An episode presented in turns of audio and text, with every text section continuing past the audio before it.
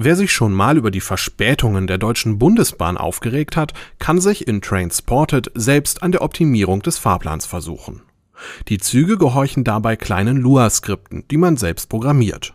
Vollautomatisch sollen sie anschließend die wartenden Gäste einsammeln, ohne zusammenzustoßen. Eine knifflige Optimierungsaufgabe, selbst wenn keine Metalldiebe die Gleise entfernen oder Klimaanlagen ihren Geist aufgeben.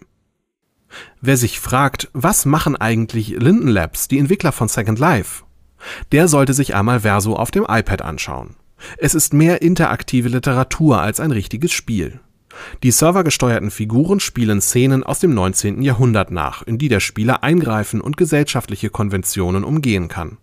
So lässt er etwa bei einem Dinner eine alte Jungfer sich aus Frust besaufen und abwarten, was passiert. Vollkommen geräuschlos beginnt auch Evoland Classic, in dem der Spieler die letzten 30 Jahre der Spielentwicklung in 30 Minuten nachholt.